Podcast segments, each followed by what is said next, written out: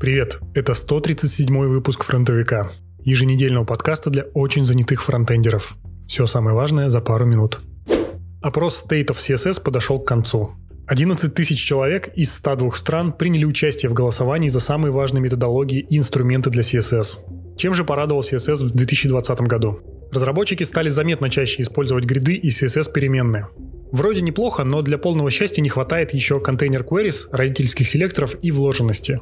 Я видел, как на больших проектах пользуются вложенностью в SAS и LESS. Очень надеюсь, что вложенность никогда не появится в CSS. Особую популярность в этом году получил Tailwind CSS, построенный на атомарных классах. Если так пойдет и дальше, он вполне может занять нишу Bootstrap. А в остальном мало что поменялось. По-прежнему большинство используют BEM, PostCSS, SAS, Styled Components и CSS Modules – Верстку, как и раньше, проверяет в первую очередь в Chrome, а самым популярным редактором в этом году стал VS Code. В 132 выпуске я рассказывал про блокировку репозитория YouTube DL по требованию RIA. Но на этом история не закончилась. 15 ноября Electronic Frontier Foundation направила в GitHub письмо с просьбой разблокировать репозиторий этой популярной утилиты.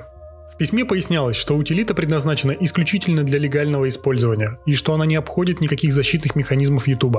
В ответ на это письмо GitHub разблокировал репозиторий и заявил, что отныне все заявки по DMCA будут более пристально рассматриваться независимыми специалистами.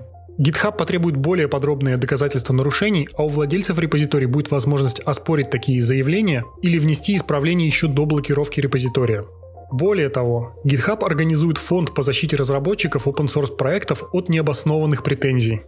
По мере роста кодовой базы любой проект на TypeScript сталкивается с замедлением процесса сборки а это уже негативно сказывается на скорости разработки в целом.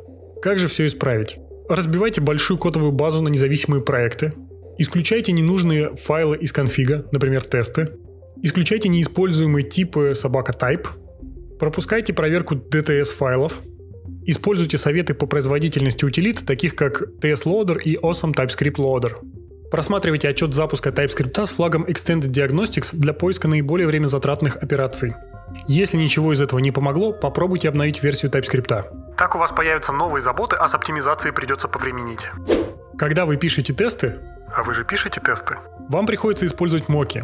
Заранее созданные структуры, зависимости или ответы от сервера с необходимым набором тестовых данных. Это очень удобно, поскольку позволяет создавать предсказуемую среду для исполнения тестов. Но не стоит забывать и об опасностях, которые может принести этот подход мокая части системы или детали их реализации, вы уходите от тестирования реальной системы, тем самым теряя уверенность в ее корректной работе.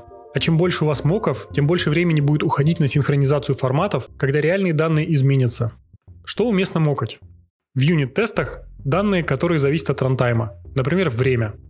В интеграционных тестах данные, получаемые из других компонентов, например, тестируя реакцию компонента на различные статусы HTTP-ответов. В end-to-end тестах мокайте состояние сервисов, находящихся вне вашей ответственности. Но для большей уверенности лучше обойтись без моков. Основное правило, если можно обойтись без моков, значит они вам не нужны.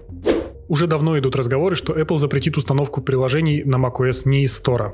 И если вам кажется это чем-то невозможным или просто маловероятным, посмотрите на iOS. Установка приложений там возможна только из Store, а желающих попасть в Store и отдать копеечку Apple с каждым годом становится все больше. В статье много спекуляций на тему «а вот они сейчас сделают все приложения платными» и рассуждений о том, как это изменит наш привычный мир.